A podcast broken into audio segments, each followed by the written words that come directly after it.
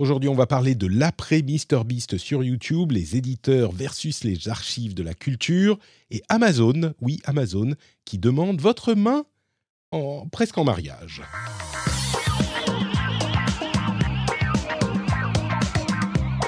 Bonjour à tous, c'est Patrick Béja, c'est le rendez-vous tech, c'est l'épisode numéro 526 nous sommes en août 2023 et je suis très heureux de vous recevoir à nouveau dans cette émission avec mon ami de longue date qui est l'un des membres fondateurs du Rendez-vous Tech, Jeff Clavier, qui nous rejoint de la Silicon Valley. Bonjour Jeff, comment vas-tu? Salut mon Patrick, bonjour à tous, bonjour à toutes. Ça fait super plaisir de vous retrouver parce qu'on a eu un petit hiatus de quelques mois, euh, mhm. parce que bah, tu voyageais, et puis moi aussi. Et donc, c'est toujours un plaisir de te retrouver. Euh, et oui, et ça fait 526, damn 526, bon, c'est disons 2009. On était, toi, moi et Yann, pour le premier épisode du rendez-vous tech. Est-ce que c'était celui-là, Obama Berry? À l'époque, on disait que le pauvre Obama avait été obligé d'utiliser un, BlackBerry. Et j'avais réécouté cette, cet épisode il y a 2-3 ans et mhm. je me me fanais de la du euh, de l'iPhone 4 et de sa forme très spéciale euh, et euh, toutes les fonctionnalités qu'il avait, j'adorais. Ouais ouais, c'est ça nous ça nous rajeunit pas tout ça. L'iPhone 4 déjà Bah 14 ans, 14 ans. L'iPhone 4 en 2009 c'était 2000. Ah oui, peut-être qu'il commençait à être. C'est possible, oui, oui, c'est possible. Bon, en tout cas, on a des sujets euh, très nombreux à traiter aujourd'hui. Donc, on va se lancer très vite parce qu'on a peu de temps, mais des sujets intéressants qui ne sont pas. Enfin, vraiment, les sujets principaux, c'est pas Twitter et c'est pas de l'IA. Donc, vous avez de la chance si vous, avez, si vous allez écouter cet épisode. C'est euh, des sujets complètement. Je vais pouvoir cracher sur Elon Musk. bon, on aura l'occasion après, vers la fin. T'inquiète pas. Euh, je voudrais également remercier les auditeurs qui ont rejoint le groupe des Patriotes Aurélien Dimeo, Coco Lastico. Et oui, c'est lui. Vous pensiez que c'était peut-être un autre Astico, mais c'est Coco Lastico. Il y a aussi Vincent Tesser et le barbu râleur. Je pense que c'est un fan de logiciels libres qui n'a pas apprécié que je dise dans l'un des épisodes de l'été que euh, Linus Torvald était le créateur de Linux parce que j'ai complètement, enfin, j'ai occulté Richard Stallman, un, euh, péché capital dans certaines communautés. je pense que le barburaleur a voulu inscrire son, pseudo dans les remerciements des patriotes, rien que pour ça. Donc merci à vous tous, merci aussi aux producteurs de cet épisode, Stéphane Lioret et Lancelot Davizard. Vous êtes tous mes super-héros de l'été et de la vie puisque c'est vous qui faites vivre le rendez-vous jeu. Allez, on se lance tout de suite dans les infos principales de la de l'épisode. Avec, alors il y a deux camps maintenant euh, par rapport au jingle. Il y a euh, des gens qui me disent mais faut pas dire qu'on va dans les infos principales. Puis il y a des gens qui sont venus sur le Discord de la communauté euh, qui, est le meilleur endroit d'Internet, comme vous le savez. J'ai fait un, un nouveau euh, euh, onboarding, un, truc qui vous permet de choisir les, salons que vous voulez, les, les, les, alertes que vous voulez et tout. C'est super le Discord. Mais il y a des gens qui sont venus pour me dire, mais non Patrick, il faut que tu dises la section dans laquelle on rentre, sinon on est perdu, on ne sait pas ce qui se passe. Et donc il y a maintenant une sorte de, guerre qui est en train de se monter entre ceux qui veulent et ceux qui ne veulent pas. L'annonce des sections, des changements de section avant le jingle. Donc euh, vous pouvez choisir votre camp, euh, on fera un, événement spécial à un moment, comme d'ailleurs si vous appréciez les jeux de combat, le euh, jeudi 24 août, juste après le rendez-vous jeu, il y a le plus grand événement de jeux de combat de l'été la Note Patrick Community Cup. On est pour le moment plus de 4 à s'être inscrits. Donc, euh, vous pouvez nous rejoindre sur le Discord là aussi pour participer. C'est ouvert à tous, hein, et en particulier aux débutants. Il y a beaucoup de débutants dans la communauté. Donc, on va faire un petit tournoi marrant comme ça pour s'amuser. Et donc, je disais, le premier sujet, c'est le YouTube d'après MrBeast. Alors, euh, vous avez peut-être vu des annonces du genre euh, de celles que j'ai fait sur Twitter il y a quelques jours de ça. C'est une annonce où je vous parle de mon plus grand projet. Avec pas une vidéo super produite, mais au moins des, photos où j'ai le cœur, la main sur le cœur, et je vous dis que j'ai créé mon premier podcast en 2006 et je suis passé pro en, en 2014 et j'ai eu mon premier enfant en 2018.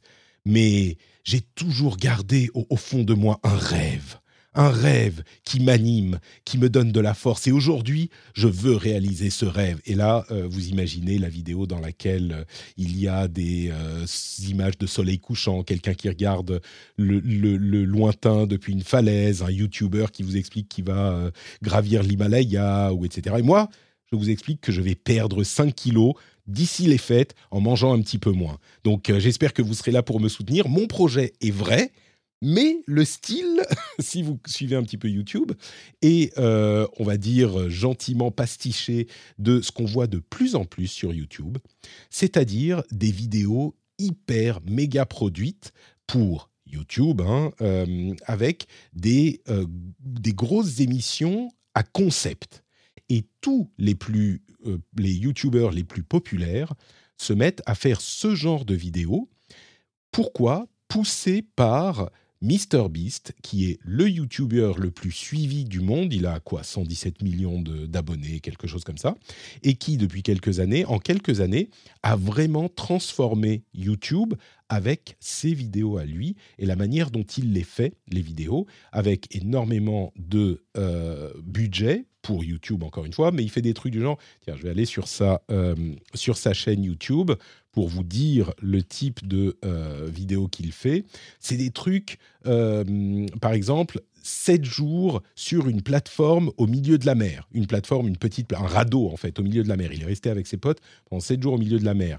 Il a fait les, les, des enfants qui se battent sans, qui se, enfin, de 1 à 100 qui se battent pour avoir 500 000 dollars. Il fait énormément de, de, trucs avec de l'argent. Euh, euh, un, euh, dollar, un, billet à un dollar contre un, billet d'avion à un dollar contre un billet d'avion à 500 000 dollars.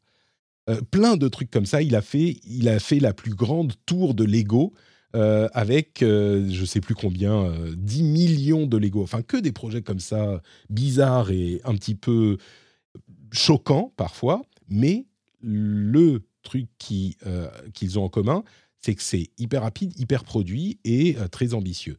Et ça, on en parle hein, de MrBeast évidemment depuis un certain temps, ça a vraiment influencé la manière dont YouTube fonctionne et ce que visent les gros YouTubeurs. Et on s'éloigne vraiment pour ce type de production de ce qui fait l'ADN de YouTube, qui a évidemment évolué depuis des années, mais là, il y a vraiment eu un coup d'accélérateur.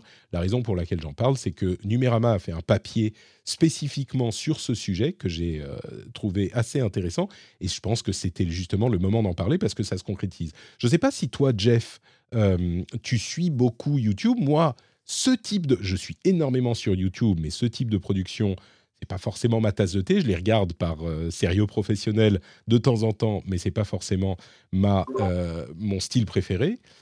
Mais je me demande si toi, tu sens ce type d'influence euh, dans YouTube aussi ou, pas du tout? Alors, je crois que j'ai jamais vu une seule vidéo de MrBeast. et franchement, ça m'intéresse pas du tout. on a fait quelques investissements depuis très longtemps en fait, euh, dans le domaine de, ce qu'on appelle l'influencer marketing, donc en fait l'utilisation de plateformes telles que MrBeast pour euh, bah, en gros créer des, euh, soit des, sociétés, des sociétés de médias parallèles, ce sont en fait les nouvelles sociétés de médias, soit des, systèmes qui permettent aux influenceurs de monétiser donc bah, leur audience en, faisant des mmh. contrats avec, avec des marques. Donc on est très intéressé par le, par le sujet.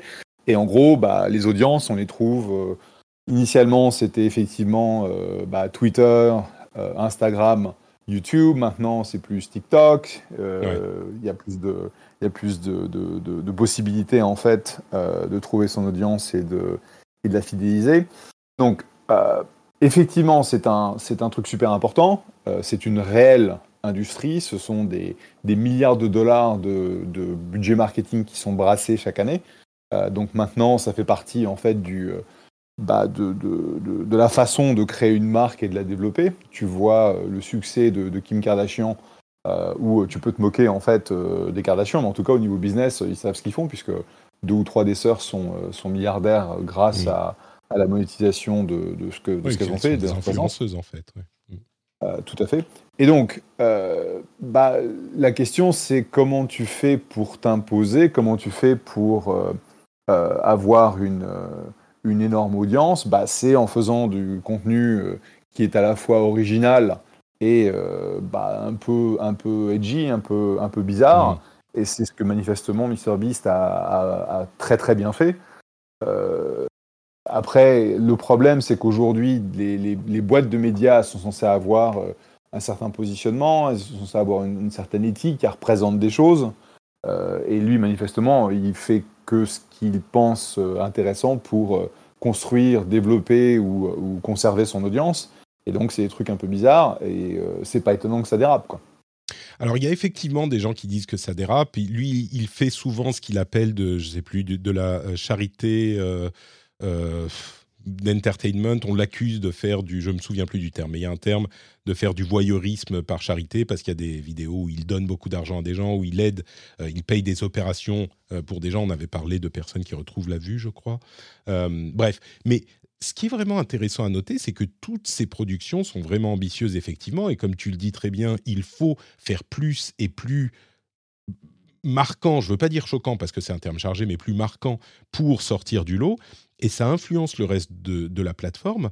Euh, pour ce type d'influenceurs, ce type de gros euh, youtubeurs, et c'est marrant parce que ça concrétise un petit peu un truc dont on parle depuis le début de YouTube, c'est euh, la manière dont YouTube peut venir concurrencer la télé. Évidemment, quand YouTube a commencé, c'était des gens dans leur chambre qui se filmaient avec leur webcam, puis ça avait évolué avec euh, des gens comme Jérôme de Nowtech, par exemple, connaît bien ça, ça a évolué, surtout dans la qualité de production, avec la qualité de l'image, le nombre de caméras, ce genre de choses, mais dans l'idée, on était relativement proche de ce qui se faisait depuis toujours sur YouTube. Aujourd'hui, avec ce type de production, on s'approche de ce que fait la télé, la télé cheap, la télé presque télé-réalité, on va dire, qui est la plus cheap à, produire. Mais il n'empêche quand même relativement proche de la télé. Avec MrBeast, on a passé un cap où YouTube commence à faire aussi de la télé, ce qui n'était pas vraiment le cas avant. C'était des trucs uniquement sur YouTube, uniquement style YouTube. Là, c'est plus vraiment le cas. Donc, ça va être intéressant de suivre jusqu'où ça va aller. Ce que je note tout de même, c'est que cette tendance est additive par rapport au contenu qui existe déjà sur YouTube. Et c'est ça qui fait la richesse de la plateforme. C'est-à-dire que c'est pas parce que ce contenu se met à exister que le contenu d'avant a disparu. Au contraire, moi, euh, tout ce que je, regarde sur YouTube, c'est généralement des gens devant leur caméra ou juste des gens qui parlent et qui illustrent leurs propos, qui parlent de tech, de jeux vidéo, mais de manière très très simplement produite. Donc c'est vraiment additif et c'est pas que, euh, parce qu'il y a ça, il y a plus le reste quoi. Donc bon, clairement, l'influence de MrBeast sur YouTube, à lui seul, c'est un type qui est intéressant, peut-être qu'on en parlera un jour, mais à lui seul, il, fait bouger la plateforme. Un autre sujet dont on peut parler. C'est aussi, enfin, aussi cette notion que euh, euh, tu disais, c'est c'est plus uniquement en fait euh, des gens derrière leur caméra, bah, c'est l'évolution naturelle de cette notion d'expression où à partir du moment où tu as démontré que tu avais les moyens de, de produire. Parce qu'en gros, qu'est-ce que font, qu'est-ce que font les, les boîtes de films? Euh, ou les boîtes de séries télévisées bah, ils, mettent en place des budgets parce qu'ils savent qu'ils vont avoir une certaine audience et qu'ils vont pouvoir monétiser. Et donc, à partir du moment où tu peux. Euh, tu t'attends à avoir une monétisation à un niveau qui est monstrueux à mmh. cause de la taille de, son, euh, de, de, de, sa communauté, bah, tu peux mettre les moyens qui sont en fait bah, très similaire à une petite boîte de production, une boîte, une boîte de production de taille moyenne. Donc c'est exactement la même chose. Tout à fait, ouais. Et on a parlé des grands projets, genre j'escalade euh, l'Everest. Il y a aussi des trucs plus modestes, mais encore une fois, concept et produits, comme euh, des, des youtubeurs qui vont se mettre ensemble et faire des sortes de, dates avec des actrices qui sont là pour les, pour les jeter. Ça va être marrant et ça dure 45 minutes. Donc il y a tout type de, de projets. Mais, euh, mais bon, c'est un, un, changement qui clairement, euh, et, là encore, tu as tout à fait raison, qui est rendu possible par les audiences qui grandissent quoi, pour ce type de, de, créateurs. Et puis aussi le fait que la, les moyens de, de production euh, sont vachement moins chers, beaucoup plus disponibles qu'ils n'y étaient, ne serait-ce qu'il y a 10 ans quand on a, quand on a commencé. Quoi. Tout à fait, ouais. Bon, parlons un petit peu des éditeurs contre l'Internet Archive. Alors, vous savez ce que c'est que l'Internet Archive? C'est une association qui s'affaire à essayer d'archiver l'ensemble de l'Internet, mais vraiment l'ensemble de l'Internet. Et on peut aller sur euh, la, machine à remonter le temps de Internet Archive et retrouver n'importe quel site, ou presque n'importe quel site, et regarder son évolution à travers le temps. C'est vraiment fascinant. D'ailleurs, c'est l'un des projets qui me paraît extrêmement important euh, pour le, net et la tech, et je le soutiens depuis longtemps. Je lui envoie mes, petits 3 dollars euh, par mois. Et, il y a eu un mouvement des ayants droit qui a visé à euh, mettre des bâtons dans les roues de certains projets de Internet Archive. Alors il y en a deux en particulier. D'une part, euh, les, les, éditeurs de livres ont voulu combattre un projet qui a été mis en place par l'Internet Archive pendant la pandémie, qui est un projet de prêt de livres qui permet à n'importe qui d'aller euh, prendre un livre, comme on peut le faire sur des bibliothèques euh, en ligne, qui, existent déjà, mais ils l'ont euh, bien sûr mis en place pendant la pandémie pour permettre aux gens de continuer à lire. Et eux, ils disent qu'ils sont comparables à une bibliothèque. Et les éditeurs, dont Hachette, mais d'autres aussi, ne veulent pas que ce, projet continue. Là, on pourrait peut-être discuter de la validité du, projet. Euh, il y a aussi les labels de musique qui se battent contre le projet. Alors, comment il s'appelle Projet 78 Enfin, en gros, c'est un projet aussi de l'Internet Archive d'archivage des 78 tours. Et c'est des milliers d'enregistrements des milliers et des milliers d'enregistrements qui sont disponibles au téléchargement. Là, il n'y a pas d'histoire de prêt, de machin. C'est vraiment disponible au téléchargement.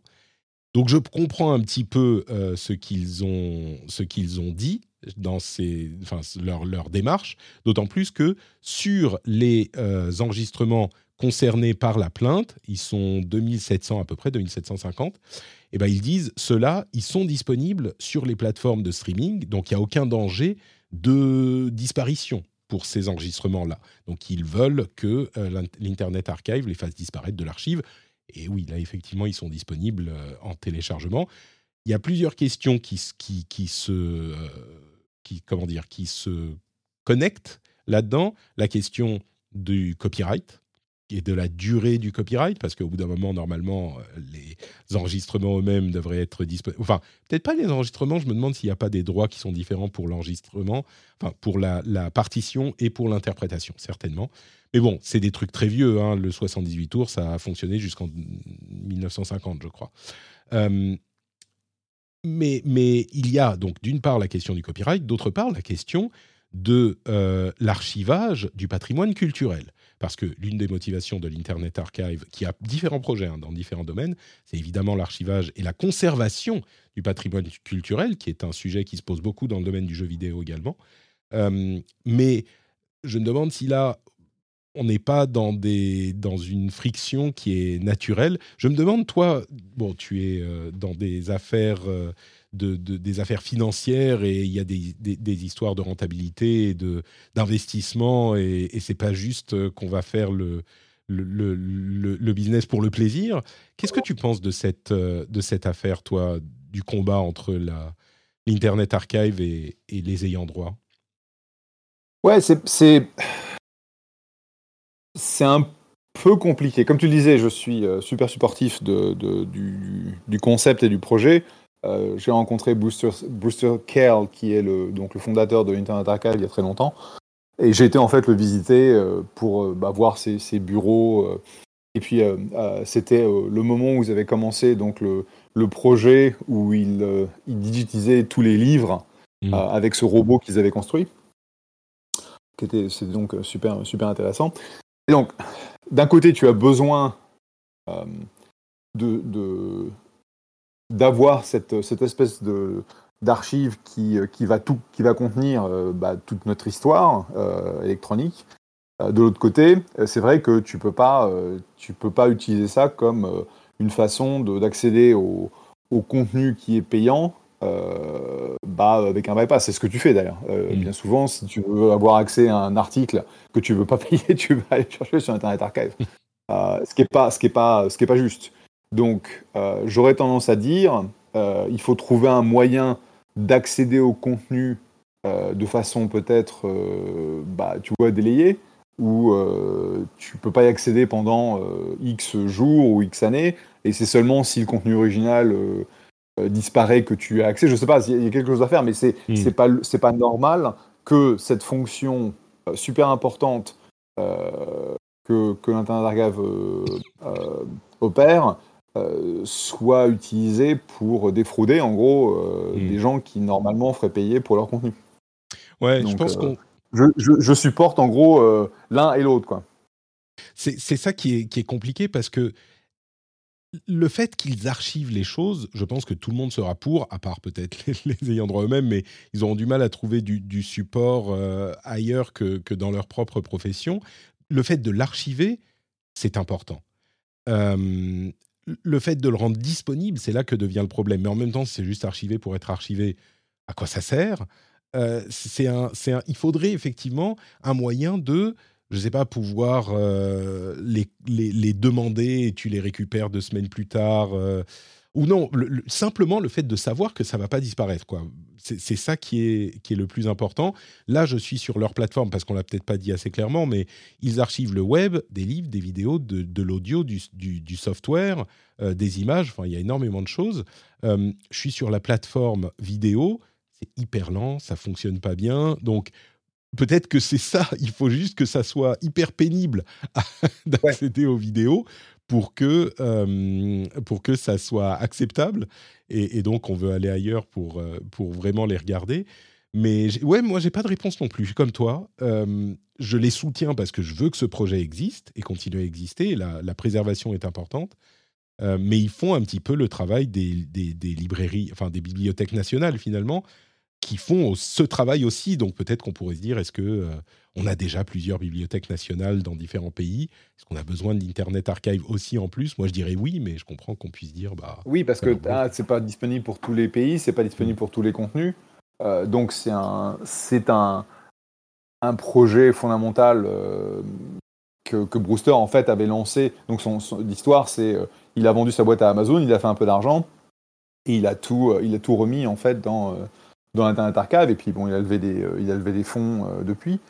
Donc c'est vraiment c'est une préservation du patrimoine euh, culturel, du contenu, etc. Donc ça, c'est important. je n'ai pas, pas regardé en fait les, le, dernier, le, débat online. Donc comment est-ce que l'Internet Archive justifie sa position? La préservation essentiellement. La préservation. Ouais, ils disent essentiellement la bah, préservation. Et...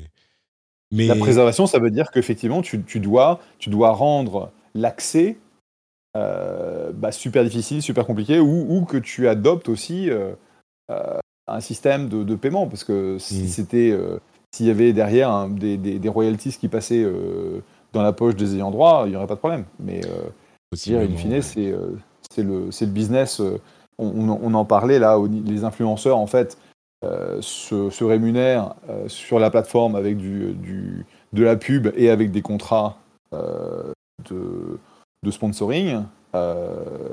Bah, si jamais ils avaient effectivement la, cette notion de je, suis comme un Netflix, je paye, je, suis payé en souscription, bah, ils auraient besoin de, préserver ça aussi. Quoi. Bon, donc voilà la, question qui se pose aujourd'hui sur ce sujet. Le troisième sujet important dont je voulais vous parler, c'est le fait qu'Amazon vous demande votre main en mariage, disais-je en plaisantant. De quoi s'agit-il? On a déjà parlé dans l'émission. Euh, ah, il y a deux choses. Amazon, en fait, est en train de réduire le packaging aux États-Unis en test pour accélérer les, les livraisons et économiser de l'argent et euh, à utiliser moins de, ressources, ce qui du coup euh, plaît à tout le monde, je pense. Mais du coup, ça veut dire qu'on peut avoir des trucs quand le, le paquet du produit est déjà euh, possible à transporter et il est approprié, ben, ils mettent pas un paquet en plus dessus. On a tous eu une commande Amazon avec un tout petit truc dans un, dans un carton énorme. Bon, bah ça, ça n'arrivera plus après ce test, normalement, quand ça sera implémenté. D'un autre côté, si votre, vous commandez une télé, et bah, votre télé, elle peut arriver dans son paquet d'origine et être déposée sur le pas de votre porte. Je ne sais pas si c'est la meilleure solution. Bon. Mais ça, c'est un sujet. L'autre qui est beaucoup plus important, c'est donc Amazon One. Qui, euh, oui, c'est juste Amazon One, dont on avait déjà parlé, qui est une technologie de reconnaissance de la paume de la main. Ça veut dire que ils ont une technologie qui permet, en passant votre main sur un écran, enfin sur un, appareil, la paume de votre main, eh ben, elle peut vous reconnaître et ensuite associer donc à votre compte votre paume euh, directement. Et donc, ça peut servir pour énormément de choses.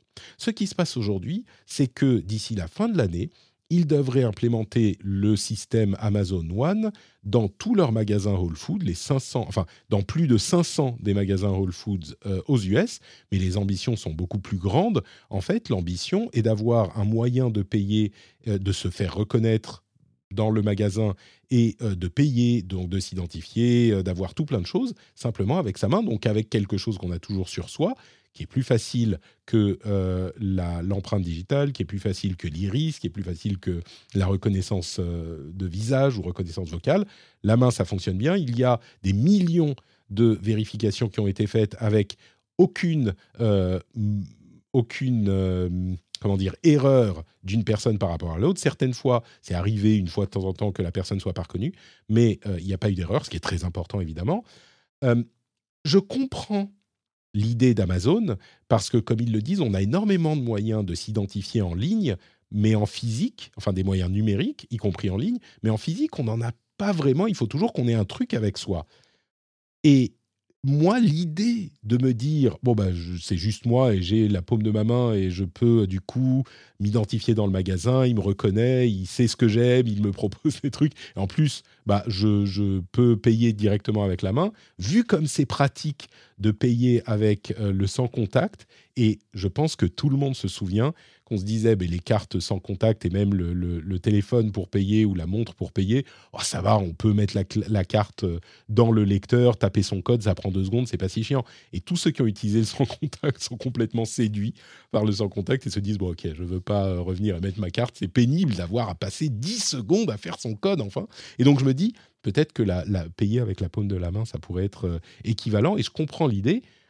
D'un autre côté, évidemment, il y a la question de la sécurité, ou plutôt la sécurité des données, les problèmes de vie privée, euh, qui se posent comme avec euh, les empreintes digitales, l'iris ou le, la reconnaissance faciale, euh, les problèmes de sécurité, pas de sécurité, mais de, de, données et de vie privée, parce que bah, la main, on ne peut pas en changer, donc une fois qu'elle est dans le système, bah, on est dans le système, quoi. Et je ne sais pas je, me dis, il faut être prudent. Donc, dans mon idée, la prudence devrait euh, gagner. Et, je dirais qu'il faut, d'une part, être certain qu'on peut absolument supprimer ces données si on le souhaite, avec des grosses euh, amendes pour euh, ceux qui le font s'ils ne suppriment pas, avec des contrôles. Mais d'un autre côté, je me demande si ça serait pas pratique, quoi. Jeff, toi, est-ce que... Alors, deux questions. D'une part, toi, personnellement, est-ce que tu serais prêt à l'utiliser? Et d'autre part, euh, est-ce que ça te paraîtrait être un bon euh, projet de business? Euh, Est-ce que tu penses qu'il y a une vraie opportunité, là, de d'aider, enfin, d'apporter de, la valeur quelque part avec un projet de ce type? Je suis pas convaincu. Et ah en fait... Euh, tu vois, j'ai ce truc euh, dans mon Whole Foods où je vais tous les dimanches. Euh, je pense qu'ils ont installé ça il y a deux ans maintenant. Hmm. Et, et, à chaque fois que je le vois, je me dis tiens, il faudrait que j'essaye. Parce que bon, bah, je suis un early adopter, donc il faudrait que j'essaye.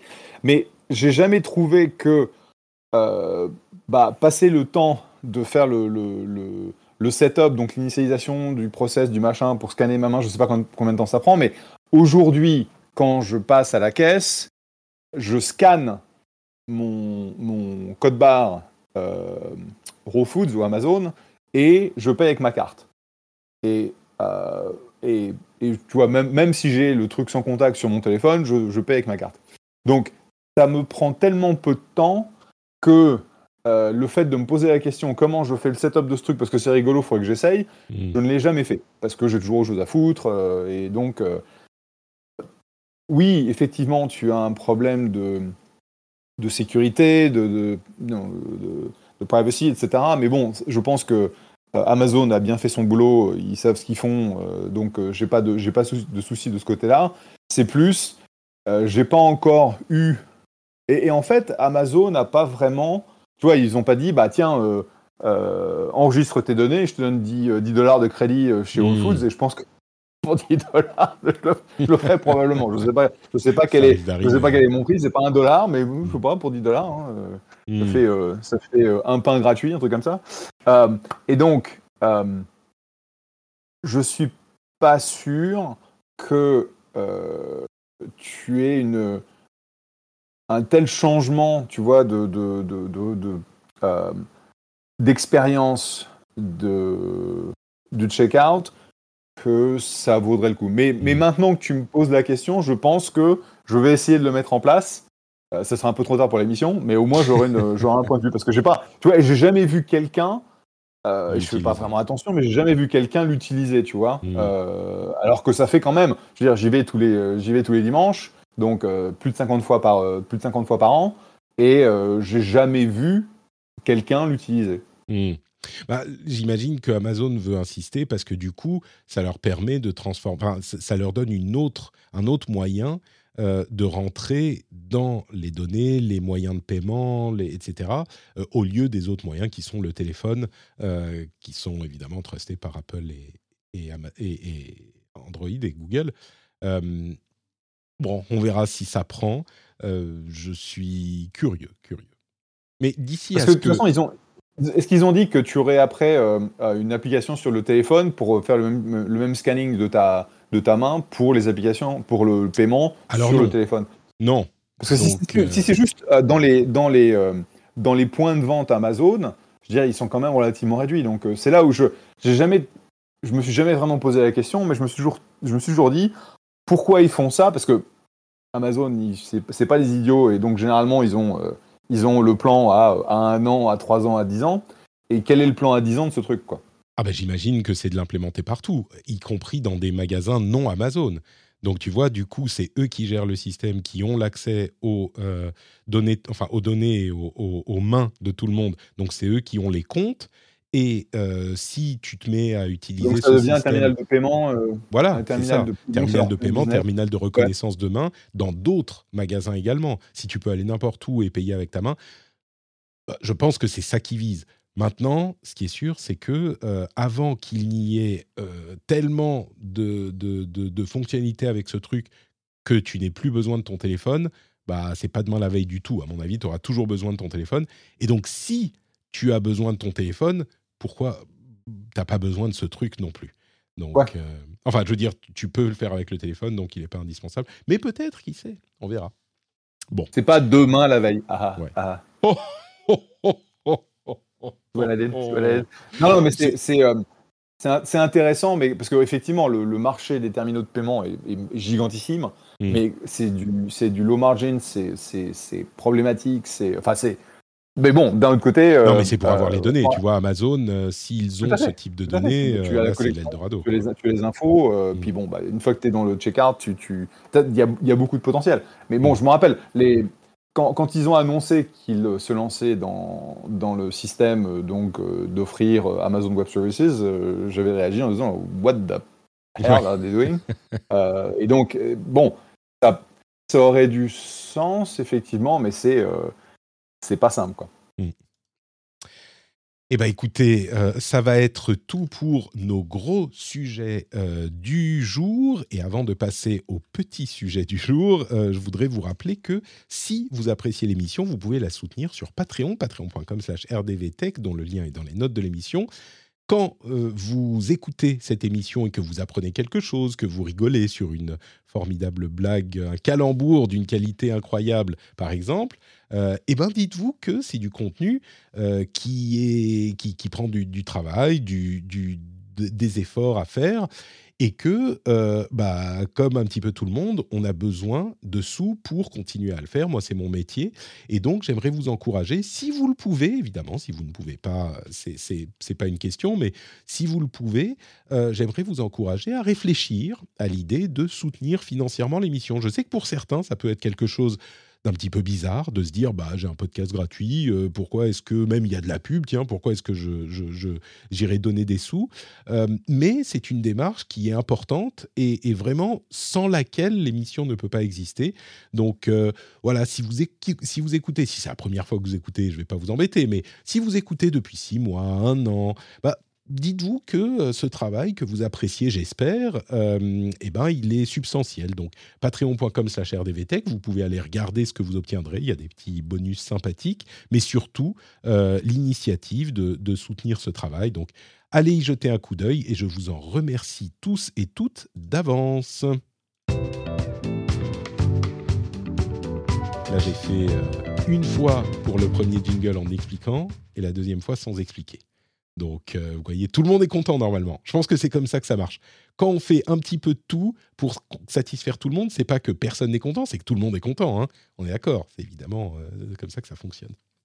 Euh, quelques petites news donc pour conclure l'émission. D'abord, l'État de Californie a autorisé les véhicules Waymo et Cruise à rouler dans San Francisco 24 heures sur 24, 7 jours sur 7 et si vous vous demandez ce que sont les véhicules de Waymo et Cruise, c'est spécifiquement les véhicules sans conducteur. Donc on parle vraiment de robotaxis complètement autonomes, sans conducteur, euh, qui sont désormais autorisés dans tout San Francisco.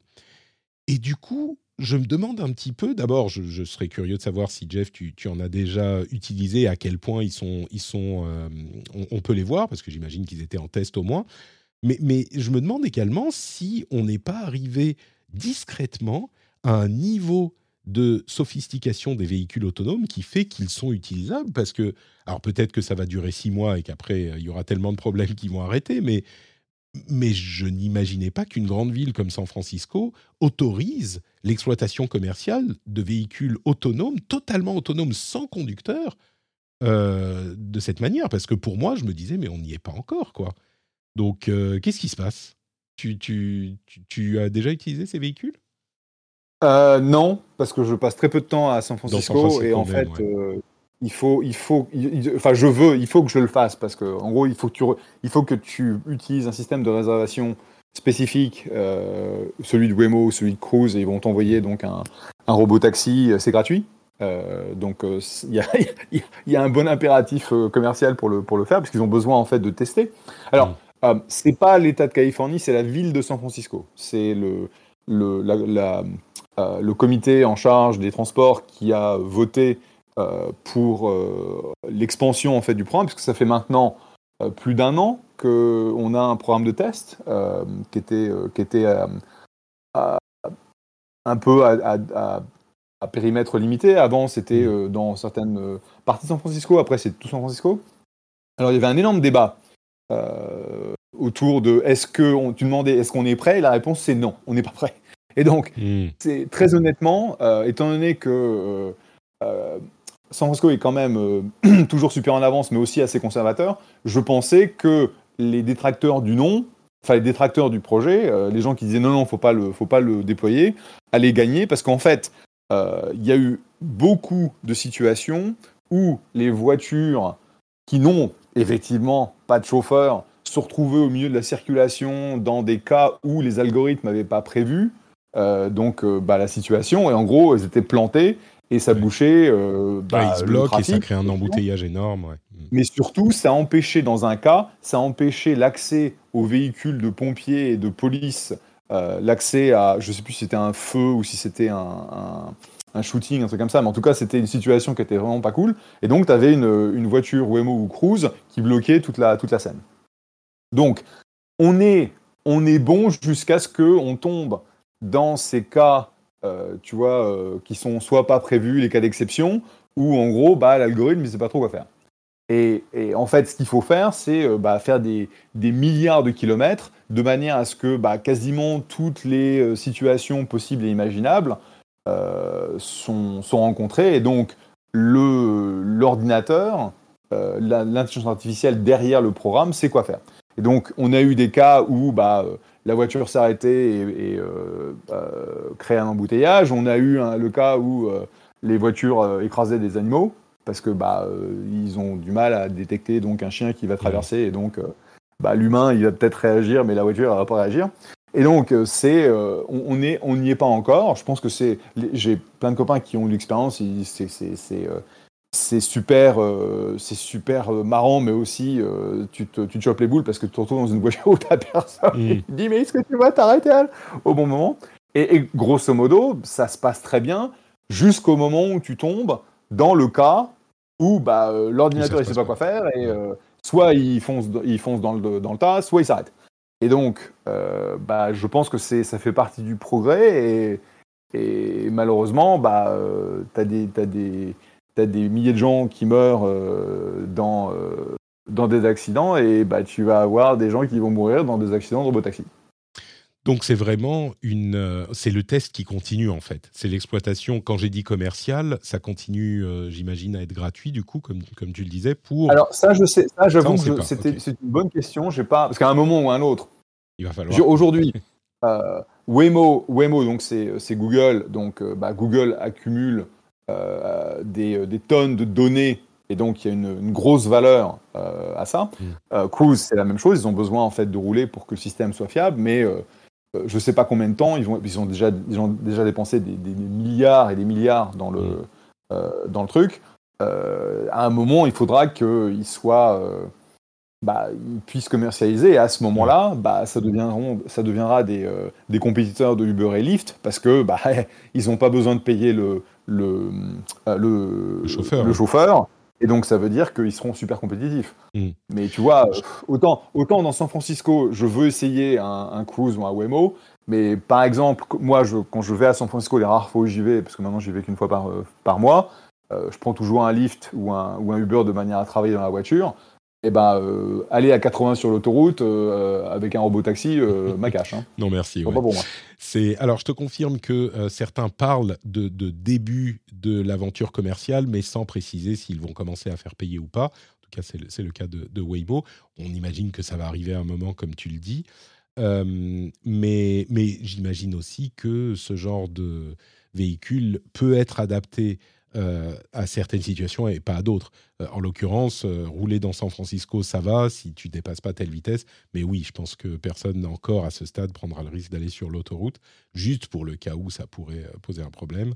Il y avait un autre article qui était rigolo, qui parlait de ce que les gens font dans ce type de véhicule, où il n'y a aucune surveillance en quelque sorte et il parlait, c'était un article du San Francisco Standard, euh, où la journaliste parlait à des gens qui utilisent des Waymo et des Cruise euh, et qui vont coucher dedans, enfin qui vont coucher ensemble dedans. Euh, ils, disent, vous savez, on est, on rentre dans un truc après une soirée, voilà, et ben il y a personne pour nous dire non, donc c'est pas à chaque fois non plus, mais c'est marrant, ça pose la question de ce qu'on peut ou ce qu'on ne peut pas faire dans ces véhicules quand il n'y a personne pour nous regarder, tu vois, c'est marrant aussi. Donc, euh. ah, personne pour nous regarder, je suis sûr qu'il y a des caméras dans tous les sens. Hein. Et puis il y a des gens à l'extérieur aussi, tu es quand même dans la rue, mais, mais bon, c'est marrant, c'est marrant quand même. Euh, Apple va euh, normalement faire sa conférence de présentation de ses nouveaux produits de la rentrée, c'est-à-dire l'iPhone et plus, le 12 septembre, donc dans un petit mois. La chose qui semble avoir, il y, a plein de choses sur les iPhone 15 que je vous évite, que je, vous épargne, mais une chose intéressante à noter, c'est que semble-t-il, il y aurait une nouvelle Apple Watch qui serait prévue, un, redesign important de l'Apple Watch qui serait prévu, non pas pour cette année, mais pour l'année prochaine, avec la Watch 10, la Watch X, comme il y avait eu pour l'iPhone 10. Euh, et donc, peut-être que euh, c'est pas le moment d'acheter une nouvelle watch ou d'acheter une watch de court. et peut-être qu'il il vaut mieux attendre donc 2024 si vous voulez euh, renouveler votre watch. Ça vient de Marc Gourman, qui généralement est assez bien informé de ces sujets. sur Twitter, enfin sur X, ils, ont commencé à rémunérer les créateurs et il y avait un créateur, alors attendez que je retrouve le nom du compte que vous avez peut-être vu passer, qui s'appelle Alerte Info. Alerte Info, c'est un compte qui comment? Qui reposte des infos de médias. Il dit c'est des infos sourcées. Le problème, c'est que il reposte généralement l'info résumée dans le tweet avec une photo, mais pas de lien vers euh, la source d'où ça vient. Donc il mentionne la euh, publication dont ça vient, mais il ne met pas de lien là-dessus. Parfois, il met le lien en deuxième tweet, mais pas dans le premier. Euh, et il a donc été rémunéré, la personne a été rémunérée 7000 dollars il y a quelques jours de ça. Et donc, ça a provoqué un petit peu l'émoi de la profession parce que euh, il se dit c'est quand même terrifiant que, enfin, les gens se disent c'est terrifiant que juste en repostant de la de l'info sans mettre la source, bah, on puisse se faire autant d'argent. Et Guillaume Champeau, euh, qui est un ancien de enfin il est passé par plein d'endroits, il était dans l'émission à, plusieurs reprises, euh, a fait une petite explication que j'ai trouvée assez euh, intéressante en disant d'une part, alors c'est vrai qu'il faudrait ajouter le lien, il dit, il le concède, mais il dit D'autre part, bah, c'est un travail de revue de presse. Est-ce que c'est si différent du travail de revue de presse qu'on peut faire dans la presse, dans la radio, par exemple, ce genre de choses? Euh, le travail est jugé utile, il dit, puisqu'il y a 320 000 personnes qui, suivent le compte. Euh, il y a un travail de euh, curation qui est important. il, travaille énormément, il passe beaucoup de temps. Et il ne faut pas oublier que ensuite, il n'y a pas de droit d'auteur sur une information brute. L'information elle-même, tu n'as pas de droit d'auteur. Elle peut être prise par n'importe qui. Et d'autre part, il, il, ça représente ces 7000 euros, c'est 5 mois de travail. Donc, c'est pas non plus qu'il a eu 7000 euros pour, euh, pour un mois de travail. Donc, ça, relativise un petit peu tout. Moi, je trouve que le premier point qu'il soulève, qui est celui d'indiquer la source, est le plus important. Et, et au final, c'est la seule véritable demande des gens sur ce genre de truc. Euh, c'est qu'il faut mettre la source. Tout le reste, bah, je pense que tout le monde sera d'accord avec ce que dit Guillaume.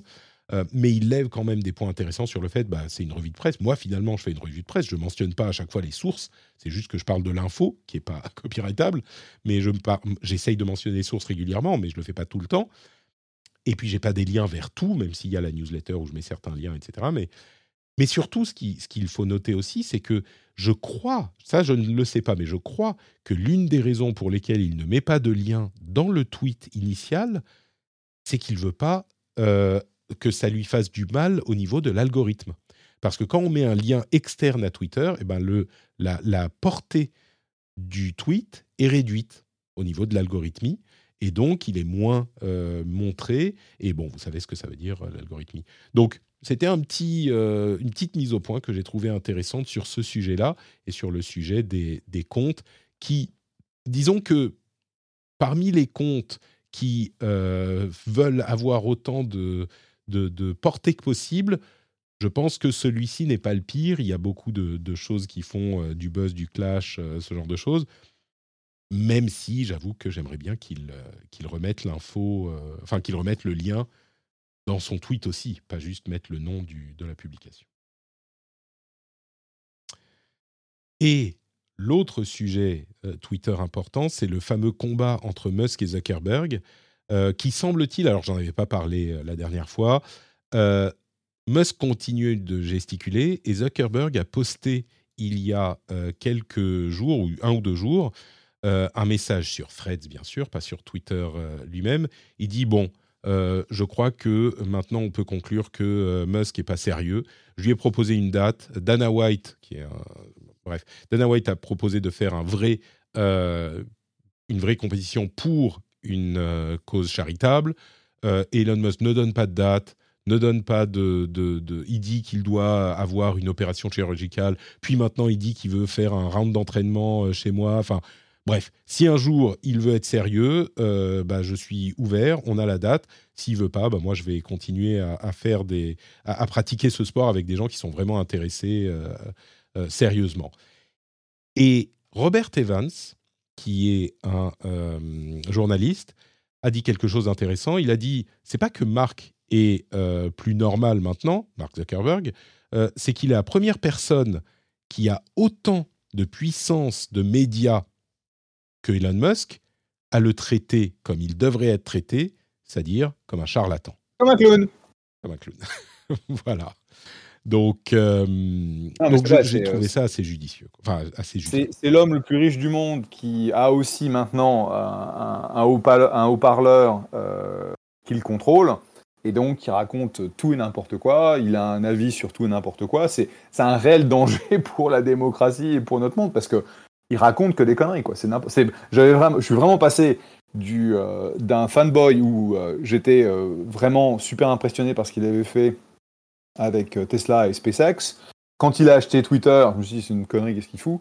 Et là, ce qu'il fait, c'est abominable. Et la plateforme est maintenant devenue abominable. Moi, je vois maintenant, je sais pas comment ils ont tweaké leur, leur algo euh, mais euh, maintenant, je n'ai que euh, des horreurs de la partie droite que je veux pas voir qui, qui débarquent dans mon, dans mon fil.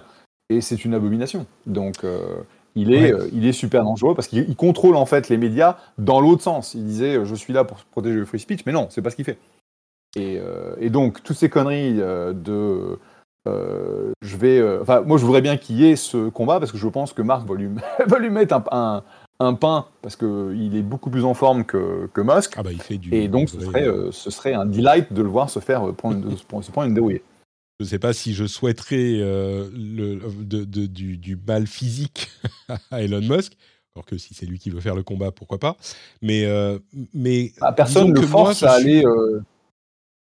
Je suis arrivé au point, je ne vais pas dire de saturation, mais je suis arrivé à un point où je vais être plus discernant avec ce dont je parle quand je parle de, des actualités Twitter. Parce que je lui ai donné le bénéfice du doute pendant. Enfin, même pas le bénéfice du doute, mais j'ai pensé que c'était important de parler de, toutes ces choses pendant longtemps. Euh, et, trop longtemps, je pense, même si ça me posait un problème interne. Et je crois que là, je vais commencer à euh, limiter. Je sais pas qu'on va plus en parler, mais on va limiter un petit peu plus parce que je pense que Zuck et Evans et tous ceux qui l'ont dit avant, mais c'est quand même l'actualité, donc je me devais d'en parler. Mais là, même moi, j'arrive à mon niveau où je me dis, bah, même si c'est de l'actualité, c'est un charlatan, il n'est pas sérieux sur ces trucs-là. Il fait des trucs pour avoir de la, de la, euh, de la, comment dire, de la portée médiatique. Et c'est, c'est un, mauvais calcul parce que ça marche pendant un moment, mais au bout d'un moment, les gens en ont marre et vont arrêter. Moi, je suis à ce stade, même moi, pour qui Twitter est une plateforme très importante et ce que fait Musk et, a une influence, bah, même moi, j'arrive à un stade où je trouve que ça suffit. Mais Donc, là, tu s'il a, il a pété un câble ou pas, parce que c'est euh, c'est du grand c'est du grand n'importe quoi. quoi. C'est euh, le mec, il a, il a besoin d'une séance de décompression avec son, euh, avec son psy, hein, parce que ça, ça va pas là-haut. Hein. Il est accro à l'attention, quoi, je pense.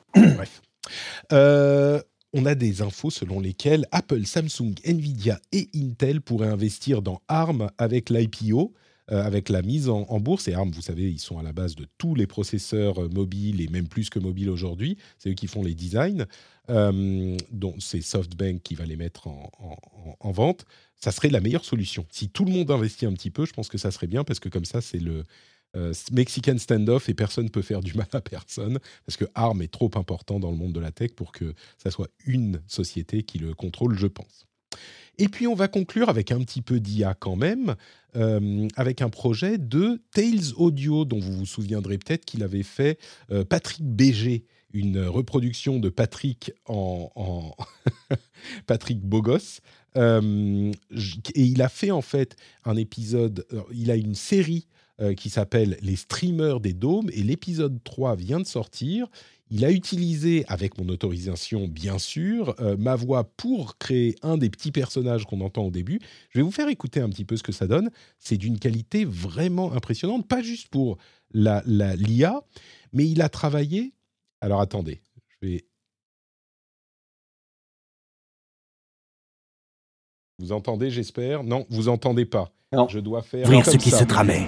Allez, bougez-vous Pendant ce temps, l'homme qui avait libéré le petit avait repris sa place parmi les rangs des gardes, dissimulant habilement sa trahison.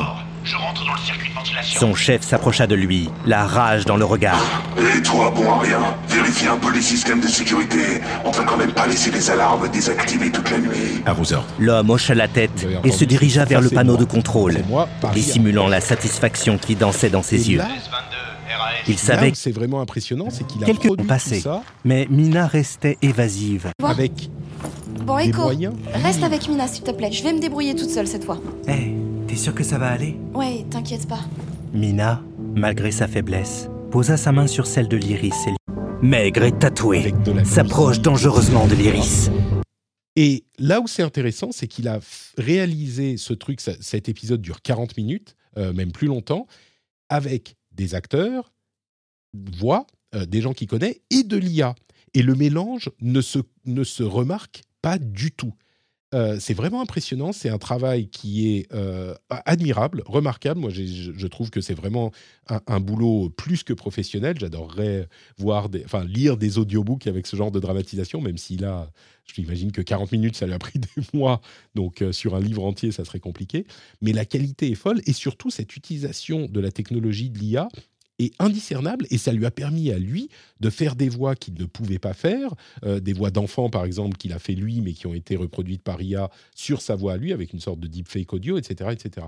Donc, euh, c'est Tails Audio, c'est sur tailsaudio.com. Je vous encourage à y jeter un petit coup d'œil et elle sera sur euh, YouTube à un moment avec des illustrations faites par IA aussi. Je vous en reparlerai à ce moment-là. Et On commence à voir la, la, la commercialisation en fait de- des technologies de deepfake. J'ai une de mes boîtes qui, euh, qui a lancé un produit en bêta. Là, c'est en gros, euh, tu peux faire du, euh, de la customisation de messages marketing. C'est pour le, le- le monde du software Mhm. où euh, tu vas dire voilà en gros le message que je veux donner à ce client en particulier. Et en gros, ça prend ton historique de, de vidéo, donc audio, vidéo, et ça crée en fait des deepfakes qui te reprennent toi et euh, en gros la librairie de, de sons et de, de vidéos et de postures que tu as, et ça crée en fait une vidéo complètement custom pour euh, un client donné. Donc c'est un que ça va créer une vidéo différente pour, pour chaque client euh, Yep. en fonction de... ce- Ah oui, c'est ça, d'accord. Ouais, c'est hyper intéressant parce que du coup, tu n'as pas besoin d'enregistrer 1000 messages différents pour les adapter à tes différents clients. Ça- C'est un deepfake marketing quoi. Ouais, et ça Et, euh, effectivement à arriver. Et ça va, et ça, et ça devrait marcher de folie parce que bah, ça, ça permet de, ça coûte beaucoup moins cher et puis euh, ça permet de personnaliser le message. Euh, Ouais, et de créer une variété qui n'est euh, pas possible si tu dois enregistrer chaque message. Quoi. Exactement. Très intéressant, on continuera à suivre ça évidemment. Mais pour aujourd'hui, c'est la fin de l'épisode. Merci beaucoup, Jeff, d'avoir été avec moi comme, euh, comme tous les mois. Est-ce que tu peux nous dire où on peut te retrouver? Alors, euh, bon, euh, d'habitude, tu dis Twitter. Je ne sais pas si tu as encore le cœur à. Bah pff, ouais, j'ai toujours pas résolu ce est-ce que est-ce que je quitte la plateforme ou pas? Donc je suis toujours Jeff à JFF sur sur Twitter slash X et je suis Jeff Clavier sur Threads mais j'ai encore rien posté sur Threads donc j'ai pas je- j'en ai marre d'Elon Musk mais j'ai pas encore Mm. euh, pris la, la- la décision ultime de quitter. C'est tout le problème, c'est tout le problème qu'on se pose tous. Euh, malheureusement, Fred n'est pas dispo en Europe. Ils ont même coupé les gens euh, qui utilisaient des VPN. Donc vraiment, les comptes basés en Europe sont pas dispo et on peut pas utiliser l'application. Moi, je suis sur Mastodon aussi, sur Blue Sky aussi et sur Twitter évidemment. Euh, et vous me retrouvez sous le nom de Note Patrick. Vous retrouvez également notepatrick.com où j'ai tous les liens vers tout ce que je fais. Le Discord, le Discord qui est le lieu le plus sympa d'Internet, l'endroit le plus sympa d'Internet. Allez y jeter un petit coup d'œil. Et euh, vous pouvez également trouver dans les notes de l'émission ou sur notepatrick.com, bien sûr, le Patreon, patreon.com slash rdvtech, pour venir nous soutenir, me soutenir, si vous le souhaitez, si vous en avez l'envie.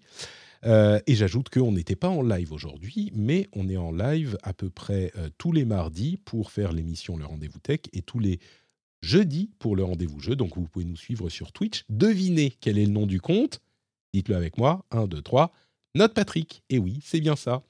On vous remercie de nous avoir suivis et on vous donne rendez-vous la semaine prochaine pour un nouvel épisode. Ciao à tous